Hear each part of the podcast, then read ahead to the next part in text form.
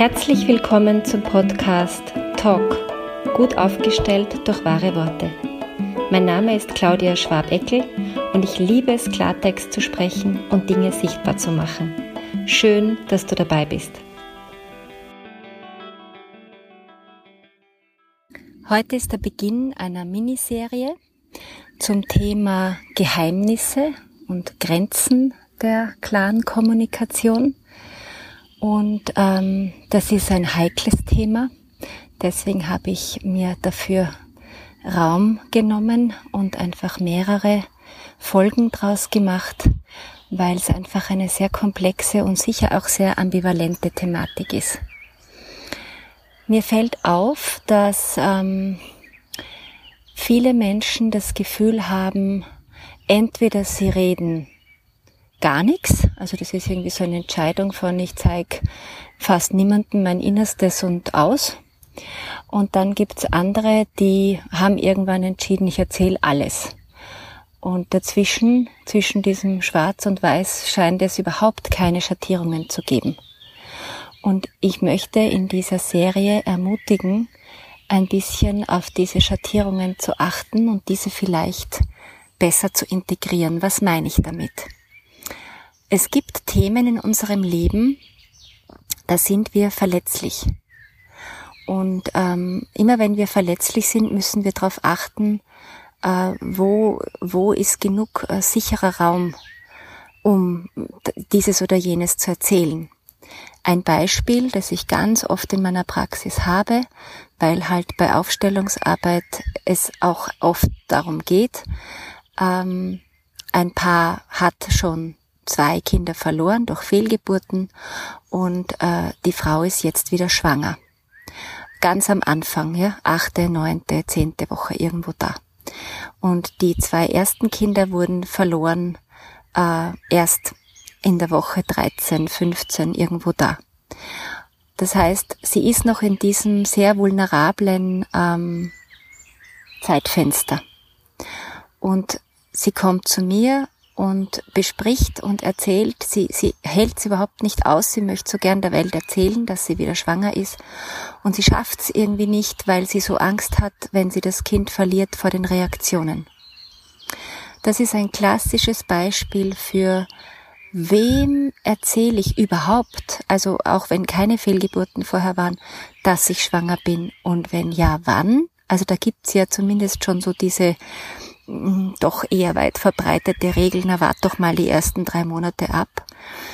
Ähm, aber wenn man so eine Phase hinter sich hat von Fehlgeburten, dann ist das nochmal viel, viel, viel empfindsamer. Und ich empfehle dann natürlich in gemeinsamer Ausarbeitung des Themas und äh, genauem Nachfragen ähm, und einfach jetzt mal zu schauen, wem, wem erzählt man das und wann erzählt man das. Und da habe ich öfter schon die Reaktion bekommen, ja, aber da, da mache ich ja dann so ein Geheimnis und, und wenn ich dann sage, ich bin schon im vierten oder fünften Monat, dann wissen die ja, dass ich die ganze Zeit geschwindelt habe, wenn sie mich womöglich darauf ansprechen und so. Und ich habe einfach beobachtet, ähm, dass das was ist, wo quasi die Bedürfnisse, nämlich die Neugierde und dieses ja eh vielleicht gut gemeinte teilhaben wollen, wichtiger genommen wird als die eigene Befindlichkeit und dieses eigene, ja, was mache ich dann, falls ich das Kind wieder verliere? Das halte ich nicht mehr aus noch einmal. Ich halte diese Reaktionen, weil wir sind alle so hilflos, wenn sowas passiert und, und, und uns kommen so doofe Meldungen oft aus dem Mund heraus, die so überhaupt nicht hilfreich sind. Ja, sowas wie, na ja, das wird schon, probiert es halt wieder. Das ist nicht hilfreich im Normalfall für eine Frau, die gerade das dritte Kind in Folge durch Fehlgeburt verloren hat. Das heißt, das erspart sie sich dadurch, indem sie eben es nicht erzählt oder nur ganz, ganz ausgewählten Menschen. Und ich finde, dass diese Geheimnisse ähm, erlaubt sind, dass sie gut sind, dass sie uns schützen und beschützen vor den Reaktionen, dass sie uns für uns selbst einen Safe Space organisieren. Und das ist so wichtig für unser uns ausdehnen. Und dieses Thema der Fehlgeburten ist, glaube ich, relativ leicht nachvollziehbar. Ähm, aber es gibt andere Themen, wo das nicht so leicht nachvollziehbar ist. Und auf die möchte ich ganz gern noch eingehen. Ein ähnliches Thema, das auch sehr viel Fingerspitzengefühl erfordert, ist das Thema Kinderwunsch. Die heikle Angelegenheit daran ist, dass man, dass die meisten Paare am Anfang ja noch in diesem ähm, völligen Leichtigkeitsmodus ähm, in diversen Runden so Dinge formulieren wie ja, wir fangen jetzt zum Basteln an und so, ja. Und ähm, was sie aber nicht bedenken ist, was ist, wenn Monat für Monat für Monat vergeht und es kommt eben nicht so, wie man sich das vorgestellt hat. Und ich habe ja sehr, sehr viele Paare bei mir mit Kinderwunsch, äh, vor allem weil man da mit der Aufstellungsarbeit so viel machen kann. Ähm, aber auch in der Einzelberatung, weil das eine enorme emotionale Belastung ist für beide, weil es eine enorme äh, Auswirkung auch auf die Sexualität hat und, und, und.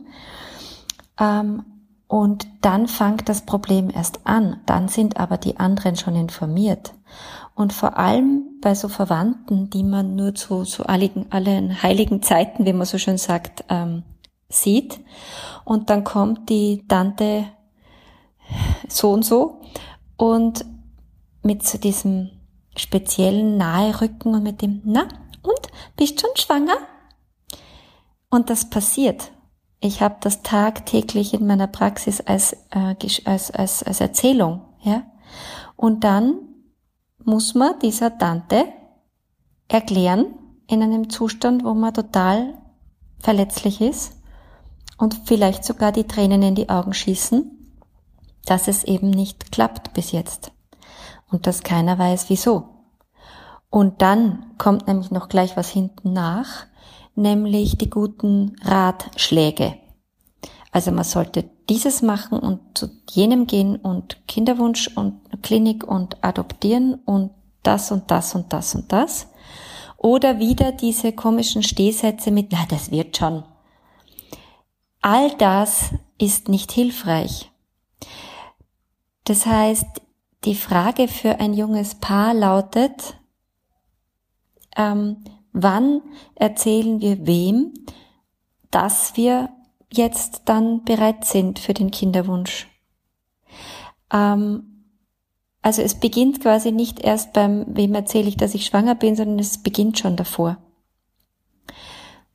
Und ich finde, wir haben das Recht als Einzelpersonen, aber auch als Paar, uns und unsere Privatsphäre zu schützen.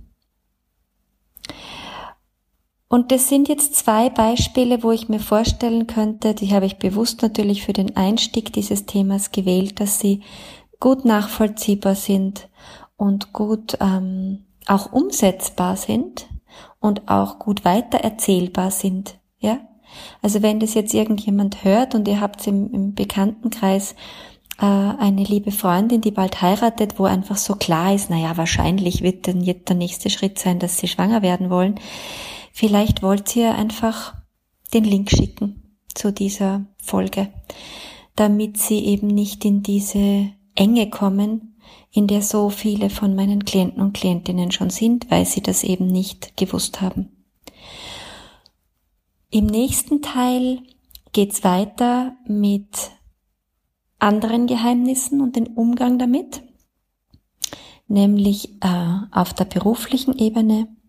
Ich freue mich, wenn ihr wieder dabei seid. Probier es aus. Find deine Wahrheitsstimme wieder, wenn du willst. Und nicht vergessen, lösen, lachen, leichter werden. Bis bald, deine Ausdrucksexpertin Claudia Schwabeckel.